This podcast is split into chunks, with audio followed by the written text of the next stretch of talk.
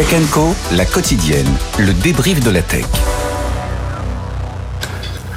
Voilà, après ce point complet sur la fête, le retour donc de Tech Co, 20h10, on est là jusqu'à 21h30 avec pour débriefer l'actu ce soir. Euh, Marjorie Paillon qui est avec nous. Salut Marjorie. Hello. Heureux de te retrouver, journaliste bien sûr spécialisé dans la tech qui euh, vient souvent nous voir sur le plateau Tech Co. Euh, ravi aussi d'accueillir André Losgroot Pietri. Salut André. Salut François. Président de la Join European Disruptive Initiative, la fameuse JEDA. Et voilà, tu es là pour euh, évidemment euh, défendre l'Europe et défend notre souveraineté en quelque sorte, et on en parlera évidemment encore ce soir, notamment dans le monde de la tech.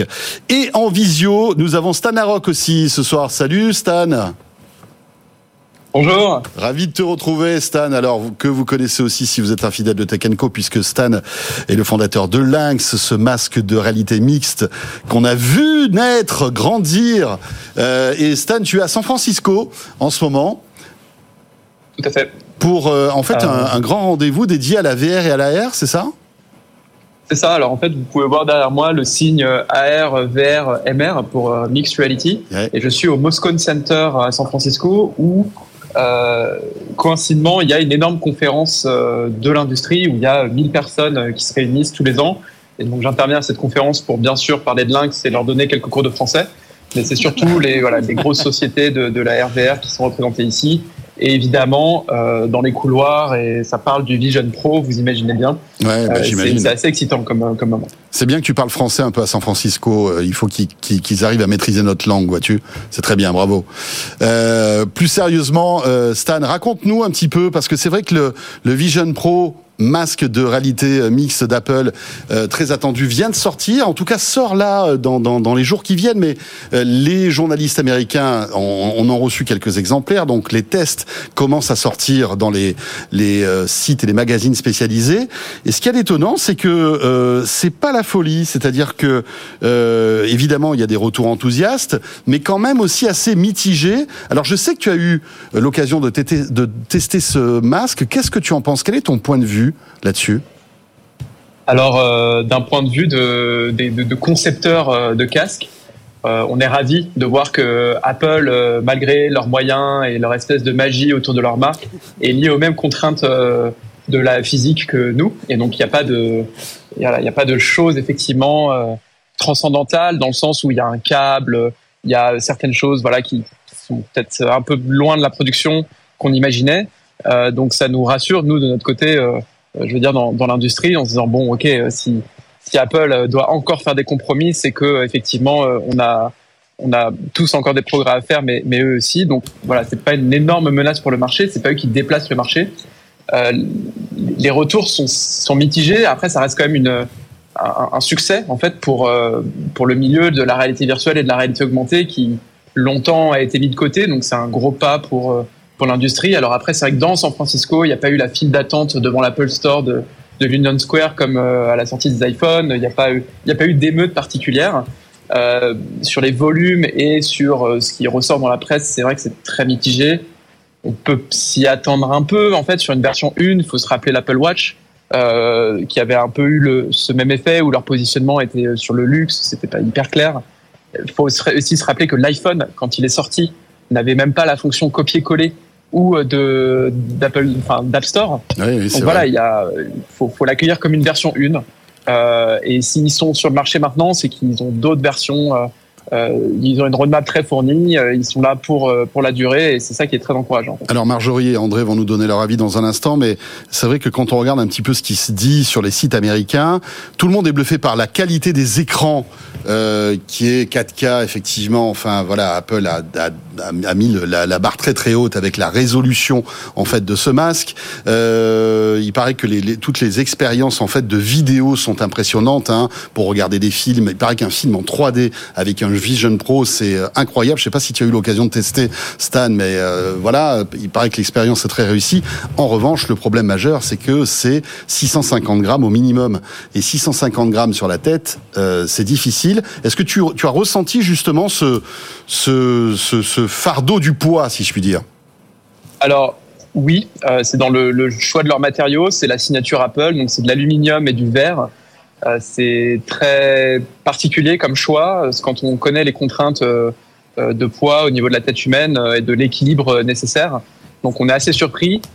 650 grammes. Nous, notre casque, Lynx, il pèse 620 grammes, c'est à peu près pareil, mais on a mis la batterie à l'arrière justement pour pour contrebalancer euh, ce, ce, problème de, de, poids à l'avant qui fait du mal à votre structure osseuse et au cou au bout d'un certain moment. Et tu as raison de le signaler, c'est que toi, tes 620 grammes, ta batterie est comprise dans les 620 grammes. Là, sur le Vision Pro, il faut la rajouter, il faut l'accrocher à la ceinture. C'est ça. Alors après, bon, voilà, ils, ont quand même du mérite. Ils, voilà, ils font beaucoup de choses avec leur casque qui est très cher, donc c'est du, du, très haut de gamme. Nous, on considère que c'est complètement différent. C'est un autre produit sur un autre segment. Euh, faut le voir comme un, un espèce de développeur kit euh, glorifié. Euh, ça va permettre de créer le contenu, d'amorcer certaines choses. Il y a des choses très décevantes, par exemple l'écran devant qui rajoute du poids et qui au final donne pas le résultat euh, escompté. Je pense que c'est pour ça qu'on n'a jamais vu Tim Cook avec le casque sur la tête. Hein. C'est que le, résultat n'est pas au niveau de leurs attentes. voilà, il, va y avoir des évolutions, mais je, je, je maintiens que c'est un succès en fait pour l'industrie d'avoir un move comme celui d'Apple qui, hmm. qui, vient dans ce marché pour rassurer le, le secteur financier. Et ce qui te rassure aussi, c'est que tu disais finalement le fossé entre euh, ce que tu fais et ce que fait Apple n'est pas si énorme par rapport aux milliards qu'ils ont euh, investis euh, par rapport à toi, qui est une petite start-up. C'est ça. Donc, lors de cette conférence, j'ai parlé des, des, efforts que Lynx, enfin que qu'on fait en France en fait, mmh. et on a comparé notre budget à celui de Meta qui brûle un milliard par mois dans cette industrie, qui est une autre grosse entreprise qui investit énormément dans le secteur. C'est vrai. Et on a réalisé que le budget de nos quatre dernières années correspond à quatre heures de budget chez Meta. Euh, voilà, donc euh, c'est effectivement, il n'y a, y a, y a, pas de comparaison là-dessus. Par contre, quand on regarde les produits à la fin, entre un casque Lynx, un casque Meta ou celui d'Apple, on se rend compte que les uns les autres sont pas si loin. Euh, ils se ressemblent en tout cas déjà. Et euh, il va y avoir voilà une convergence de, des devices, un peu comme il y a eu sur les sur les smartphones. Mmh. Et on est très content d'être un acteur européen dans, dans cette dans cette bataille qui va qui continue de de mettre plein de sens sur les murs. Et ça va être extrêmement excitant de, de participer à tout ça. Évidemment, c'est une image, hein, mon cher Stan, on l'a bien compris. Bien sûr. euh, Marjorie. Bon, conclusion, en France, on n'a pas d'ordinateur spatial, mais on a des lynx. Et ça, c'est déjà pas mal. C'est exactement ça. C'est plutôt bien. C'est plutôt bien. Mais, mais Stan le disait, et j'aime bien cette formule d'ailleurs, Stan, quand tu dis que, en effet, les lois de la physique s'appliquent à tout le monde, même à Apple. En l'occurrence, le poids euh, du casque, tu le mentionnais euh, tout à l'heure, hmm. François, ça va vraiment être un des points bloquants, si je comprends bien, parce que j'entends beaucoup en parler en plateau. J'ai moi-même pas pu tester euh, pour l'instant ce, ce bah, Vision Pro, mais il y a quand même pour moi quelque chose. Alors, je sais qu'on a eu ce débat la semaine dernière, notamment avec le cas en, en, plateau. Il y a quand même pour moi quelque chose qui, est, qui reste le génie d'Apple, c'est cette convergence contenu et device qui va pouvoir faire la différence. Après, je ne sais pas si on a envie de rester pendant une heure et demie à regarder un film en 3D avec un casque Vision Pro euh, sur les yeux ou plutôt sur la tête et surtout contre les tempes, c'est encore, c'est encore autre chose. Euh, je pense que Apple a quand même, malgré le poids, malgré ce qu'on peut, euh, on, peut se dire que les chiropracteurs américains vont avoir pas mal de, de, de séances de, de justement à, à, donner devant eux. J'imagine quand même que chez Apple, on a des gens qui testent euh, tout ce genre euh, d'outils, tout ce genre de détails qui n'en sont plus même que des détails quand on met au point un, un, tel appareil. Donc, je pense qu'il faut quand même faire confiance à Apple. Et à part à vraiment une exception près qui était de l'ordre applicatif et qui était plan il y a des années d'années-lumière mmh. de ça, euh, Apple a jamais lancé un device sans le tester mille fois et remettre le travail sur son ouvrage. Ouais. André, sur ce sujet? Oui, je pense qu'il y a plein de leçons à, tirer de ça. Déjà, effectivement, tu as raison, Apple teste normalement, mais peut-être que là, ils sont en train un tout petit peu de faire évoluer leur, leur stratégie en se disant, c'est c'est un secteur tellement prometteur cette convergence entre contenu, euh, device, que euh, en fait, ils créent la plateforme, ils créent la catégorie à eux-mêmes. Euh, Stan le disait, c'est-à-dire ils remettent avec leur crédibilité euh, tout l'intérêt des développeurs, etc. Et deuxième chose, ça me fait penser à la stratégie de Tesla. Je me rappelle que les constructeurs automobiles disaient ouais, mais ils arriveront jamais à En fait, Tesla s'est concentré sur le plus difficile, qui est euh, la partie software. Et là, Apple s'est concentré sur la partie la plus compliquée, qui est euh, l'écran, euh, l'applicatif. Et je dirais la réduction de poids, les matériaux. Euh, bah maintenant qu'il y a une plateforme qui existe, c'est finalement assez facile de dire, bah voilà l'objectif quantitatif, on a 650 grammes, euh, divisez-moi par par 4, ça en, en un ou deux ans, et il serait peut-être capable de le faire. Et troisième chose, je pense que c'est quand même euh, une, c'est peut-être un pari à, à 5 ou 10 ans que, que peut se permettre de faire Apple euh, avec en fait du versionnage. Huawei était très bon là-dessus. Hein. Ils sortaient des, des produits qui étaient améliorés, ils allaient très très vite. Samsung aussi d'ailleurs. Samsung aussi. Peut-être que Apple est en train de tester ça en se disant bah, rien de mieux pour faire tester ça par la communauté entière que d'avoir le produit, de pouvoir se le mettre sur la tête et ça va aller très vite. Oui, oui, oui.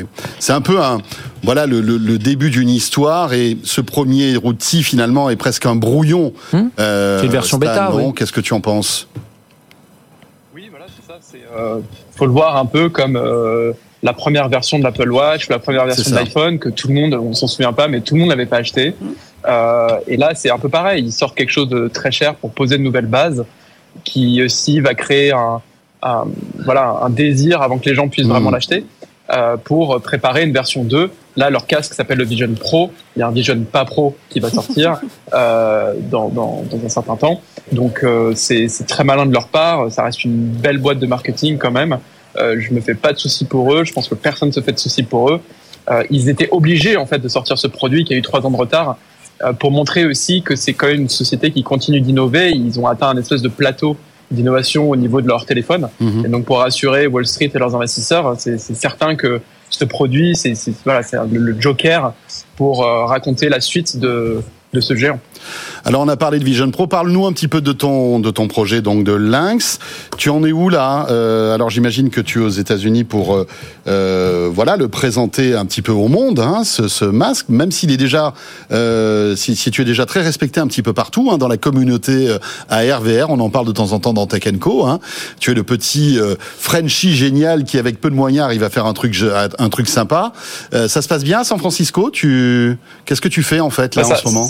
Ça se passe très bien. Euh, là, euh, pour, euh, bah, pour tout vous dire, euh, je suis en train de, voilà, de terminer, euh, j'espère, une, une, levée de fonds que j'aurai le plaisir d'annoncer avec vous.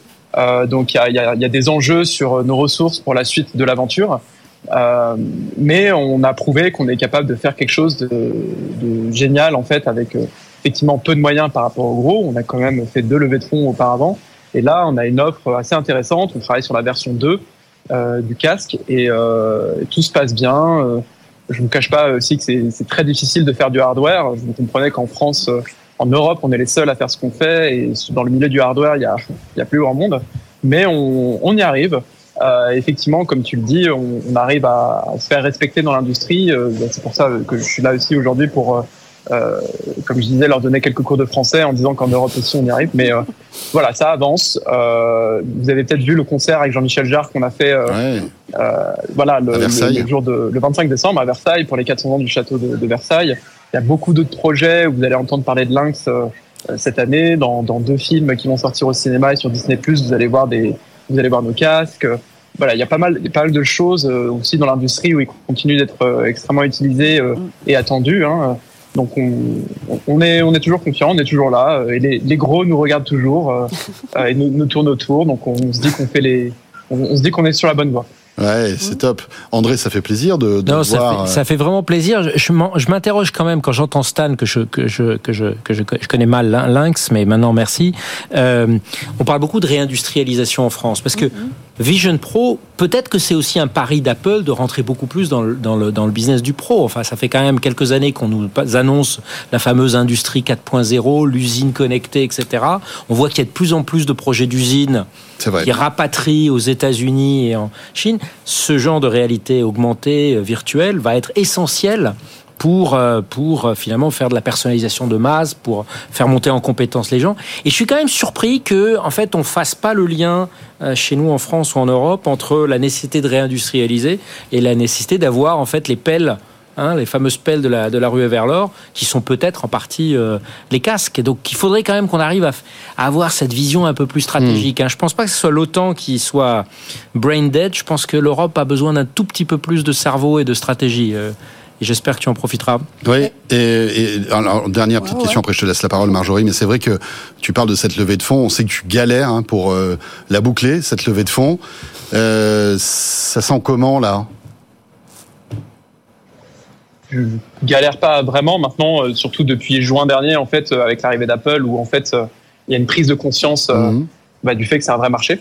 enfin. Et puis surtout, bah, voilà, comme le disait André, il y a cette dimension de réindustrialisation et en fait, il y a une prise de conscience au niveau de l'Union européenne et de l'État même, de l'État français, sur le fait que c'est, ça va être un outil essentiel, hein, ces, ces casques et le logiciel derrière, pour former des gens euh, dans l'industrie, dans la défense, dans le médical, pour raccourcir les temps de formation, pour réduire le taux d'erreur. Euh, j'étais passé euh, donc François avec vous avec GAT Gaz sur votre plateau pour parler justement de certains sujets industriels où on rendu compte que le, par exemple l'assistance à distance des casques euh, des calculs en interne réduisaient de, entre 97 et 99% des émissions de CO2 au lieu d'envoyer un expert sur place et oui. pour faire de la expertise. Euh, donc voilà, du, du FaceTime en, Stan, hein, ça, euh, Stan je te coupe parce que ça commence à voilà, je pense que le, le réseau Wi-Fi là commence à être saturé à San Francisco. Il y a peut-être un ordinateur spatial là-dedans. Ça commence à couper, euh, mais on a bien compris. C'est vrai que euh, effectivement, le fait de, de, de, pouvoir déporter en réalité -hmm. mixte euh, la formation, bah, ça coûte moins cher -hmm. finalement parce que comme il le disait, ça évite aux experts de venir, de se déplacer, etc., etc. Merci Stan. On ne te retient pas plus longtemps. Je te souhaite un bon salon et on, on t'attend très vite sur le plateau de Tekenco pour la bonne nouvelle de cette cette levée de fonds. Merci beaucoup. Merci. Euh, Marjorie, le mot oui. de la fin pour euh, non, En, en l'occurrence, c'est quand même euh, une prise de conscience qui a déjà été faite par la France et par l'Europe. alors l'Europe, évidemment, j'allais ça à André, mais la France pour le coup, dans euh, France 2030, il y a tout un pan de budget d'investissement qui est fait pour faire de la France un leader, notamment des, des industries créatives, qui incorpore notamment les réalités mixtes. On a aussi en France une association formidable qui s'appelle le CNXR, qui défend justement tous les créateurs et les créatrices des réalités mixtes, virtuelles, euh, holographiques, tout, toutes celles auxquelles vous pouvez en tout cas euh, penser et qui travaillent vraiment main dans la main pour montrer qu'il y a un véritable marché, qu'il y a de véritables talents euh, dans ce pays, que ce soit en création, que ce soit en production, que ce soit en industrialisation mmh, tout court. Donc je pense qu'il faut aller écouter aussi ces acteurs-là et ces actrices-là, mmh, et qui en général ont, ont, plutôt des choses intéressantes à dire. Ouais. Et, et, coup de chapeau à Jean-Michel Jarre, je crois, qui je crois est expert qui joue, le jeu, qui joue totalement le jeu d'ailleurs, et comme le rappelait Stan. Et c'est un peu le parrain, c'est le parrain de notamment le système. Vraiment. Et là, c'est notamment poussé le système euh, pour son, son concert euh, à Versailles. Voilà. Euh, eh bien, écoutez, on revient dans un instant, il est bientôt 20h30. On va retrouver l'info écho et on revient avec Marjorie Paillon, euh, André Losgut-Pietric pour euh, évoquer les autres titres d'actualité et notamment Neuralink.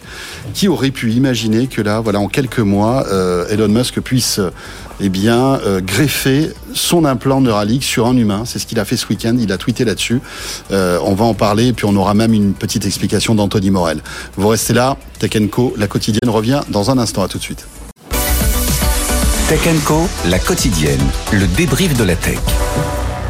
Avec ce soir donc pour commenter l'actualité tech en ce mercredi soir Marjorie Paillon et André Losgu Pietri. Messieurs dames, euh, si on parlait un petit peu de Neuralink, bah tiens, sujet passionnant, vertigineux. Et vous le savez, Elon Musk a annoncé dimanche que la start-up Neuralink, dont il est le cofondateur, hein, rappelons-le, a posé son premier implant cérébral sur un patient. Le milliardaire promet aux paraplégiques de piloter un smartphone ou un ordinateur par la pensée. On est carrément dans de la science-fiction. Les explications d'Anthony Morel et on revient pour commenter tout ça. C'est ce que dit Elon Musk dans une série de tweets, hein, je le cite, le premier humain a reçu un implant Neuralink, il se remet bien. Les premiers résultats montrent une détection de l'activité neuronale prometteuse. Bah oui, parce que c'est ça, hein, Neuralink et cette technologie baptisée télépathie, tout est, tout est dans le nom, hein, télépathie, c'est en gros une puce électronique de la taille d'une pièce de monnaie, c'est tout petit, intégré directement dans le cerveau et qui va permettre, eh bien, potentiellement de contrôler n'importe quel appareil électronique, ça peut être un smartphone, ça peut être un ordinateur, par la force de la pensée. En gros, ce petit implant électronique, il va analyser, interpréter les signaux électriques envoyés par le cerveau. Et à partir de ça, bah, il suffira de se concentrer, je sais pas moi, sur une phrase, par exemple, pour la voir instantanément s'écrire sur l'écran d'un téléphone ou celui d'un ordinateur, de se concentrer pour pouvoir prendre un appel. Enfin, on peut imaginer plein de cas d'usage. Les premières applications étant médicales. Alors, on n'a pas l'identité mmh. du premier, j'allais dire, du premier cobaye, du premier patient, mais on sait que euh, Elon Musk cherchait notamment des personnes lourdement handicapées, ouais. des tétraplégiques, euh, des personnes personnes atteintes de la maladie de Charcot. Et effectivement, les premières applications, ça va être ça. Ça va être permettre à des personnes lourdement handicapées de retrouver la possibilité de communiquer plus facilement et même, pourquoi pas, demain, de retrouver une liberté de mouvement puisqu'on pourrait aussi connecter ces, ces puces électroniques à un exosquelette, par exemple. Derrière un enjeu qui est un enjeu civilisationnel. Ce qui explique Elon Musk, c'est que demain, le seul moyen pour que nous, les humains, en soient compétitifs face à l'intelligence artificielle, eh bien, ce serait d'augmenter nos cerveaux avec ces implants. Donc, en gros, c'est, en gros, mon, mon boulot est menacé par l'IA, je me fais implanter et si j'ai pas les moyens, bah, je, suis au chômage. Enfin, je caricature un peu, mais c'est un peu ça l'esprit, quoi. Voilà, l'humain augmenté. À la sauce Elon Musk. Alors, il y a plein de choses à dire sur ce sujet parce que évidemment c'est vertigineux. Évidemment, il y a des promesses incroyables. Je pense à toutes les personnes qui sont en situation de handicap, qui nous regardent ou qui nous écoutent et qui se disent que peut-être dans 10 ans, 15 ans, voilà, ils pourront peut-être, euh, eh bien voilà, interagir de manière plus fluide, peut-être remarcher, pourquoi pas. Et puis d'un autre côté, il y a euh, évidemment ce, comment dirais-je, cet abysse de, de, de questions euh, concernant cette technologie. Marjorie. Alors d'abord, il faut remonter le fil euh, de Neuralink, si j'ose dire, ou en tout cas l'implant. Euh, la société. Ne tire été pas trop dessus, Oui, parce pas, que pas ça- trop, ce, ce serait dommage. Ça serait dommage. Oui. Euh, d'abord, la société elle a, créé- a été créée en 2016. Euh, les premiers essais ont été faits sur des animaux. Il y a quand même plus de 2800 animaux euh, sur lesquels ont été testées les premières versions Oui. de cet implant-là, télépathé. Cochon, sim- Euh, chimpanzé. Exactement, notamment sur les singes, sur la totalité des singes qui ont été malheureusement utilisés pour faire euh, ces premiers essais, seuls 7 ont survécu. Euh, on parle de cas d'AVC.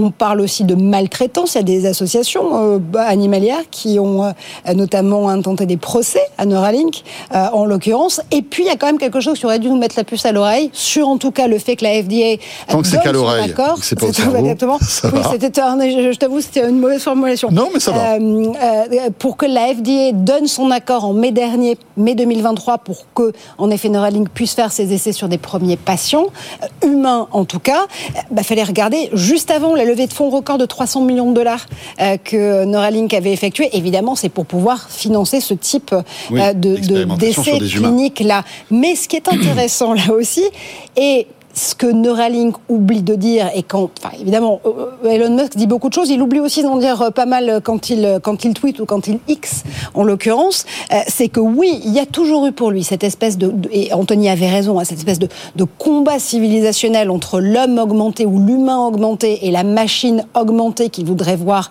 être finalement defeated euh, dans ce, dans ce combat. Mais Neuralink, c'est pas un institut de recherche, c'est pas un centre hospitalier. Neuralink, c'est une entreprise à but lucratif. Donc, quand Elon Musk veut nous augmenter pour nous donner des capacités qui nous permettraient peut-être de contrôler des appareils et d'avoir aussi des applications euh, médicales sur des déficiences neurologiques, il oublie de dire aussi qu'avant de pouvoir contrôler un appareil, il faudra pouvoir contrôler l'implant lui-même télépassé. C'est-à-dire que la méthode qu'il utilise, en tout cas les méthodes utilisées par les médecins chez, chez Neuralink pour implanter ces puces, ce sont des méthodes extrêmement invasives pour pouvoir l'implanter, pour ensuite pouvoir apprendre par le patient à la contrôler. Et si jamais on devait retirer ces fameux implants, ce serait tout aussi invasif de le faire. Oui, oui, parce que c'est ça, c'est dans le cerveau. C'est- parce qu'il y a, d'autres euh, expérimentations qui sont faites sur la surface du crâne, Ouais. euh, et donc sans, sans contact avec le cerveau. Mais plus on, on est proche du cerveau, évidemment, mieux on arrive à analyser Mm. l'activité électrique, ce qui est, le, le- on va dire, le, le- le nerf de la guerre. Oui, puisque le cerveau, c'est une ça. machine à produire de l'électricité en réalité. André Oui, euh, effectivement, sur, sur le sujet, euh, sur le sujet de, de l'aspect invasif, il faut pas oublier qu'on a à la fois la boîte crânienne et aussi l'encéphale, hein, qui Oui. est cette, cette enveloppe qui protège notamment des infections bactériennes et qui est percée. C'est un peu comme une isolation. Euh, Une fois que c'est percé, c'est extrêmement dangereux euh, pour tout ce qui est infection. Après, Mais ça se fait des millions de fois tous les jours pour des, pour des opérations diverses et variées du cerveau. Hein. Je veux dire, c'est pas. On, on- enfin, on, on arrive à maîtriser tout ça. Certes, sauf que, sauf quand on a un implant, mais- il y a en permanence, il y a en permanence une brèche. C'est ça, le- sûr. c'est ça la, Mais la grande si la. FDA a donné son go en mai dernier, la FDA, ils sont hyper sérieux et hyper réglo, hyper stricts. Je crois que c'est un vrai test civilisationnel aussi pour nos, pour nos régulateurs, parce qu'on se rend compte que voilà, la- la- la- le, le progrès avance. On a effectivement des entrepreneurs comme Musk qui euh, le font à titre lucratif. La vraie question, ça, ça va être est-ce que le monde de la recherche va s'en saisir? Est-ce que le régulateur, notamment en Europe, va avoir cette vision de se dire que comme de toute façon c'est en train d'avancer, autant le faire dans un contexte où on a euh, nos normes éthiques, médicales, etc. Donc j'espère que ça sera une vraie prise de conscience pour, pour se dire ça y est, on y est, ce n'est plus de la science-fiction. À nous de nous en saisir pour être sûr que justement on le maîtrise et on y injecte nos propres valeurs. Après, je trouve qu'il y a quelque chose qui est tellement de Musk là-dessus et là ça force l'admiration, c'est que dans tout ce qu'il fait, il y a cette vol et c'est très c'est très DARPA-like, hein, cette agence d'innovation de rupture, que, que- qui est un petit peu notre modèle, qui est, il y a toujours une mesure quantitative. Là, pour lui, l'objectif, c'est comment est-ce qu'on va beaucoup plus vite que euh, le nombre de touches qu'on va pouvoir euh, euh, pianoter par ça. seconde, etc. Donc là aussi, il y a une notion de passer un ordre de grandeur, euh, ce qui permet en fait de savoir si cette recherche est réussie ou pas. Et enfin, dernière chose, les liens avec le reste de la galaxie Musk, avec Tesla, avec euh. SpaceX, euh, est, est- extraordinaire. Donc Avec je pense Starlink que là aussi. Starlink, il est en train de, et avec X, il est en train de créer une espèce d'empire où on commence à se rendre compte que c'est pas tout à fait euh, des choses discrètes, elles sont assez fortement reliées. Donc, moi, je, moi, je suis assez admiratif et je pense que là aussi, c'est une révolution euh, sur laquelle les Européens doivent absolument se jeter. En tout cas, il ne faut pas laisser ça en entrepreneur solo. Ah mais Euh, Non, c'est clair. Ce qui est intéressant maintenant, c'est de savoir comment va réagir ce patient zéro. Oui. alors complètement. Euh, voir si euh, il supporte bien la chirurgie, En- s'il supporte bien cet implant, et si euh, il y a des effets positifs à la- à l'application en fait de cet implant. Encore faudrait-il qu'Elon Musk souhaite communiquer dessus, parce que clair. dans les précédents essais toute façon- sur les animaux, tout n'a pas été communiqué. Que par rapport à la il va être obligé. hein. Alors, il y avait eu des fuites aussi, hein, souviens-toi, Oui, oui, oui. d'employés euh, justement de Neuralink, euh, qui est allé euh, témoigner dans la presse et pas que, pour expliquer qu'on ne disait peut-être pas exactement toute la vérité sur les essais qui étaient faits chez Neuralink. L'autre chose, c'est que le marché commence, le marché en tout cas du neuroimplant, il commence à être un petit peu, un petit peu, enfin saturé pas encore, mais en tout cas il y a Hmm. pas mal d'acteurs. Il y a notamment un acteur qui est extrêmement intéressant qui s'appelle Syn- Synchron. Synchron, c'est une, une boîte en l'occurrence qui elle a eu l'accord de la FDA pour les essais cliniques bien avant le Neuralink. Elle a obtenu en 2021, c'était la première entreprise du genre à obtenir l'autorisation de la FDA pour faire des essais cliniques, les lancer en tout cas. Et ce qui est particulièrement intéressant, c'est que pour leur implant Swift, pareil, ils ont dû faire une levée de fonds pour pouvoir lancer ces fameux essais cliniques. Qui a abondé au capital euh, de Synchron Bill Gates Bill et Jeff. Bezos. Eh ben voilà. C'est quand même très intéressant. Ça, ils l'ont fait en 2022. L'intérêt, en tout cas, de cette type d'implants neuronaux là, c'est qu'il passe par une méthode, si j'ai bien compris, et qui est beaucoup moins invasive que celle de Neuralink. Ça ressemble un peu à la pose d'un stunt qui est bien mieux maîtrisé par le milieu médical.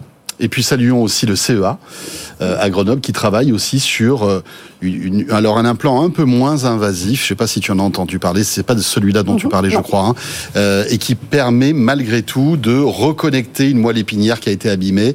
Et il y a des vidéos qui sont impressionnantes sur les réseaux sociaux qui montrent justement des personnes qui arrivent à remarcher, euh, alors avec des déambulateurs bien évidemment, mais qui étaient euh, coincés sur un, un- une fois un, un fauteuil roulant et qui arrivent Alors, à remarcher Et grâce à ces cette implants, je technologie. trouve que c'est Ouais. c'est vraiment. Et je pense que, Euh, excuse-moi, je te coupe oui, deux oui, secondes, parce qu'on se rend compte que là, on est, on est à l'orée d'une vraie Ouais. technologie qui est peut-être, euh, euh, voilà, Musk défriche le terrain, mais les autres sont derrière, et ça accélère en fait la, recherche et l'avancée dans ce domaine-là. Et rien que pour ça, on peut dire merci à Musk. Mais cet exemple-là, me semble-t-il, tu me dis si je me trompe, il me semble que c'est aussi le projet euh, de Grégoire Courtine et de Justin Bloch, de l'EPFL et du CHU de Lausanne, qui eux travaillent. Alors, c'est pas un implant neuronal stricto sensu, c'est une neuroprothèse qui va, qui va être implantée sur la colonne vertébrale et qui va pouvoir justement euh, aider des patients. Alors, eux travaillent notamment sur le cas Parkinson, euh, aider des patients qui ont perdu leur motricité à la retrouver et qui sont des recherches scientifiques beaucoup plus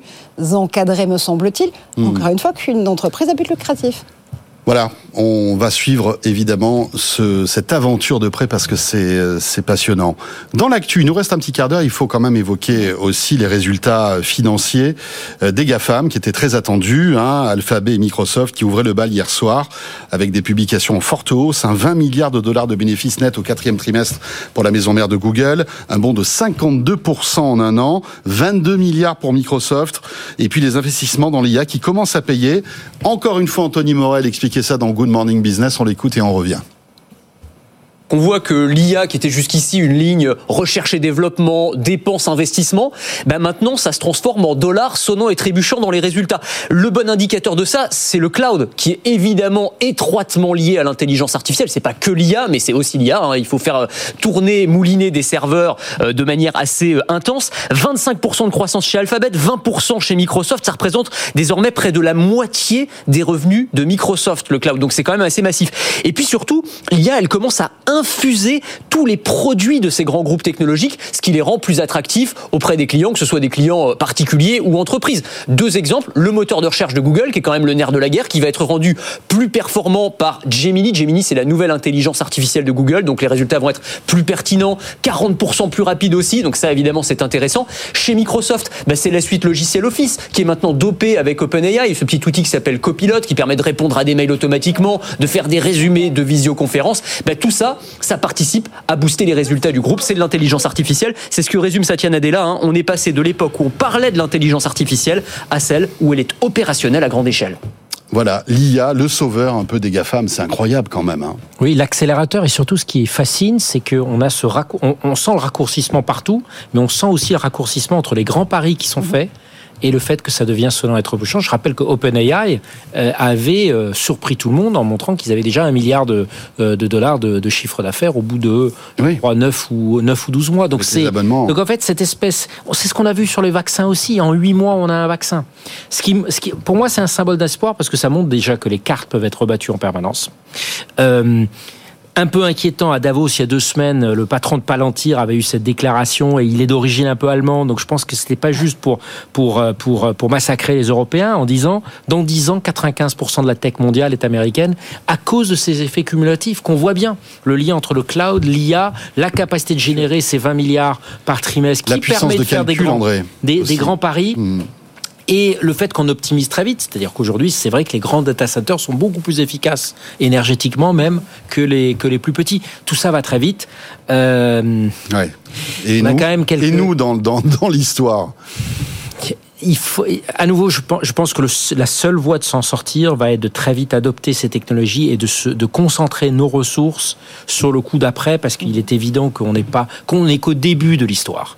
Je, trouve que ce qui se passe avec Neuralink, pour revenir là-dessus, on voit bien que le cerveau, c'est une des dernières frontières, extrêmement peu connue. Aujourd'hui, on fait encore, on, capte à, plus ou moins bien les, les, les, les signaux émis par, par, par le cerveau, mais on n'arrive pas encore vraiment à les interpréter, à les relier, etc. Et ça, ça sera la, la nouvelle frontière. Regardez comment on a réussi à se connecter euh, pendant le Covid, euh, où on a vu euh, tous ces scientifiques travailler ensemble comme une espèce d'immense réseau mmh. neuronal. Imaginez si ça, on peut le mettre. La science va être bouleversée par ça. C'est une opportunité pour nos pays qui sont encore très fortement scientifiques. Je reste optimiste, mais il faut qu'on fasse quelques grands paris. Il faut arrêter de se disperser dans. Je voyais pardon, là je vais faire ma tirade habituelle sur la Commission européenne, qui se félicitait du dernier programme Horizon 2020 avec 35 000 projets. 35 000 projets, c'est probablement 34 500 de trop. Quelques, c'est quoi nos moonshots? C'est quoi les sujets qui vont nous permettre de revenir devant? Et ils sont devant nous. Oui, c'est sûr. 35 000 projets, c'est vertigineux. Il faudrait en avoir qui une dit 35 000 projets, en plus, ça veut dire qu'on est incapable de les mmh, évaluer, de les suivre, de les booster. Et on, les finance mal, forcément.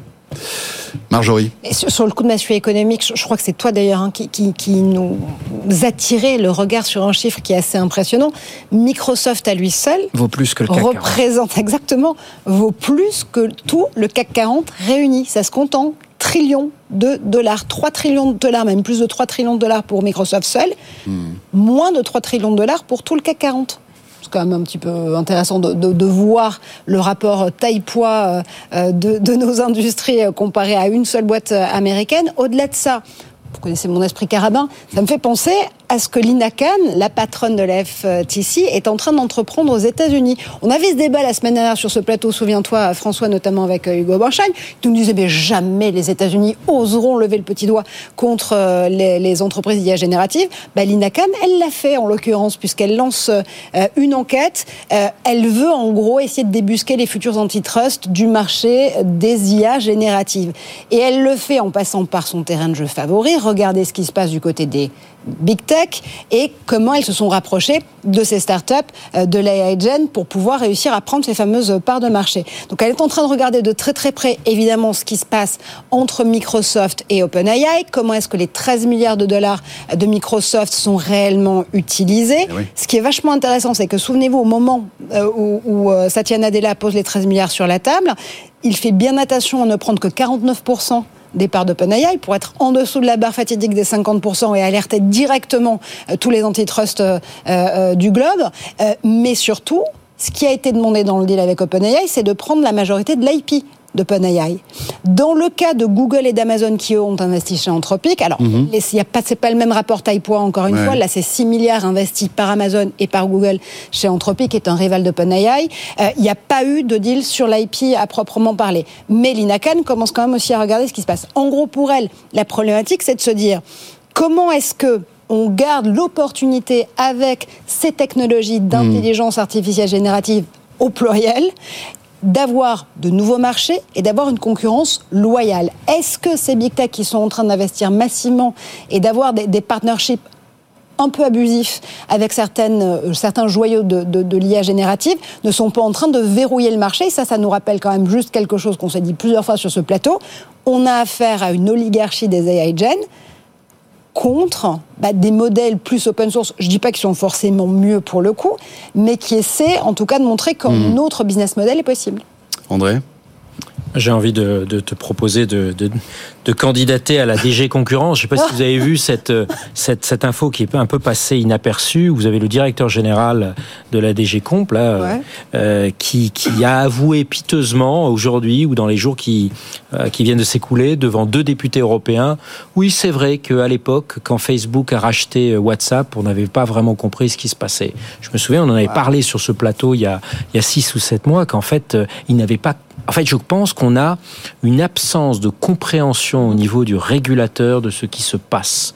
On a absolument besoin de beaucoup plus injecter de la compétence. Il faut qu'on réinvente. J'entendais Gabriel Attal parler de son discours de politique générale. Je pense qu'il faut qu'on réinvente ce que c'est le lien entre la société civile et l'État.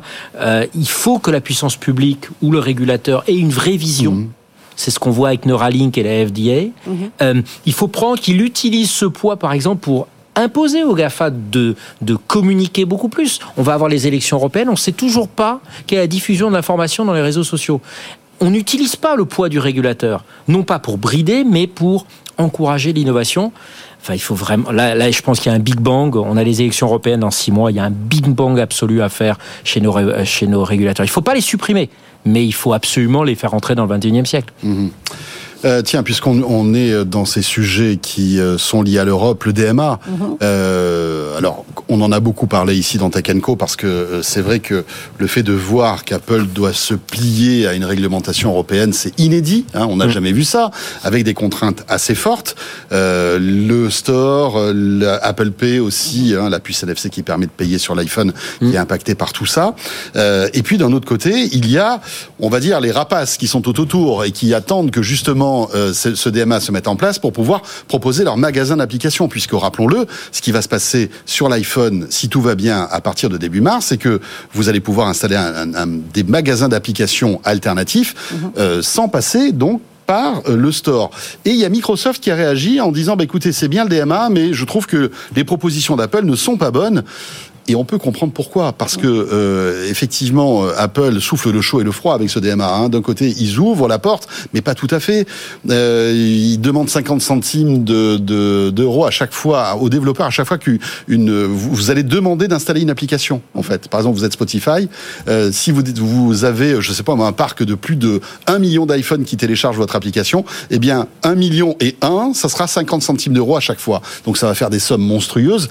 Et Microsoft a peur de ça parce que Microsoft prépare son petit store de jeux vidéo euh, sur l'iPhone et donc dit que euh, Apple ne enfreint les règles du DMA même avec ces mesures qui ont été présentées. Ouais, c'est parce ça qui est que le, intéressant. le- le gaming, c'est les applications les plus lucratives sur les stores, hein, que ce soit ceux d'Apple ou de Google Ouais. par ailleurs. Et Apple, avec son empire du jeu vidéo maintenant, hein, avec le rachat, euh, son rachat récent, euh, effectivement, euh, c'est un boulevard. C'est pour ça que tu, tu as bien vu que c'était la patronne d'Xbox hein, qui avait réagi. Euh, Satya Nadella l'a laissé réagir. Oui. Il y a peut-être pas mal de choses euh, sur lesquelles il doit réagir par ailleurs, par ailleurs d'ailleurs sur Écoute, il, il- lui s'occupe d'OpenAI et elle s'occupe du jeu vidéo. Il, il appelle Sam Altman et elle, elle s'occupe euh, du coup de, de Thierry Breton, ou en tout cas de dire à Tim Cook que peut-être que ces mesures sont un petit peu légères. Ce qui est vachement intéressant, c'est le fait de qu'elle dise clairement que euh, euh, il y a un pas de côté qui est fait par Apple qui n'est pas admissible aujourd'hui. Et ce qu'elle engage même Apple à faire, c'est à finalement inventer un marché, un écosystème plus inclusif, dit-elle. C'est intéressant quand même. Surtout quand Apple joue toutes les règles de réponse finalement préparatoire à la mise en conformité au DMA en disant attention, je sors le panneau, le drapeau blanc de la sécurité.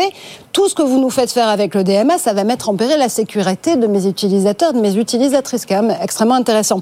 Mais Microsoft n'est pas les premiers à avoir réagir. En l'occurrence, tu t'en doutes, c'est Spotify et Epic Games qui sont quand même dans des bras de fer avec Apple sur l'Apple Store depuis des mois, voire même des années, et qui eux ont carrément dit attendez, les amis, c'est une blague.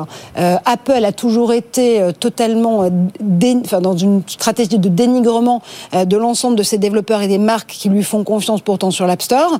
Euh, Aujourd'hui, ils ont atteint un niveau rarement vu. Ouais. Euh, et, et donc, je pense que quand même, de la part d'Apple, qui a quand même une armada de juristes et de lobbyistes qui font des affaires publiques tous les jours, euh, il y a un certain krav maga régulatoire qui est en train de se mettre en place. C'est-à-dire que on montre, on, on- on montre qu'on pas de blanche et on donne des solutions pour se mettre en conformité pour finalement avoir un raisonnement par l'absurde et montrer à Thierry Breton que peut-être que l'ensemble de son DMA va être Sauf que, contre-productif. sauf que Thierry Breton, suite à ces annonces d'Apple, a dit on va vérifier Hmm. ce que propose Apple et on se réserve le droit euh, eh bien, de retoquer Apple parce qu'on n'est pas d'accord avec euh, leurs règles du DMA. Ouais, mais rendez-vous le 7 mars, Oui. le lendemain de la mise en application. Oui, mais bon, c'est reculé pour mieux sauter parce qu'après, je pense que. C'est jouer la montre, mais ouais. c'est très exactement ce Bien que sûr. tous les gens en affaires publiques et en lobbying font à longueur de journée. Hein, jouer la montre.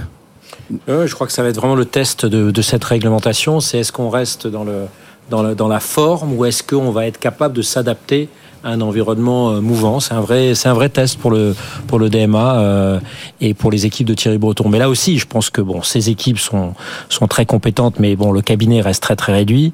Il va falloir faire monter en en, en compétences très Ouais. très très fortement. Le problème, c'est que tous ces talents, bah, tout le monde les veut. Donc euh, Et se battre contre les, des, des géants comme Apple, Microsoft, Google, c'est c'est c'est compliqué. hein, je je rappelle juste que, puisqu'on reparle d'élections hein, européennes, cette Marjorie. commission, elle a plus beaucoup de temps pour agir.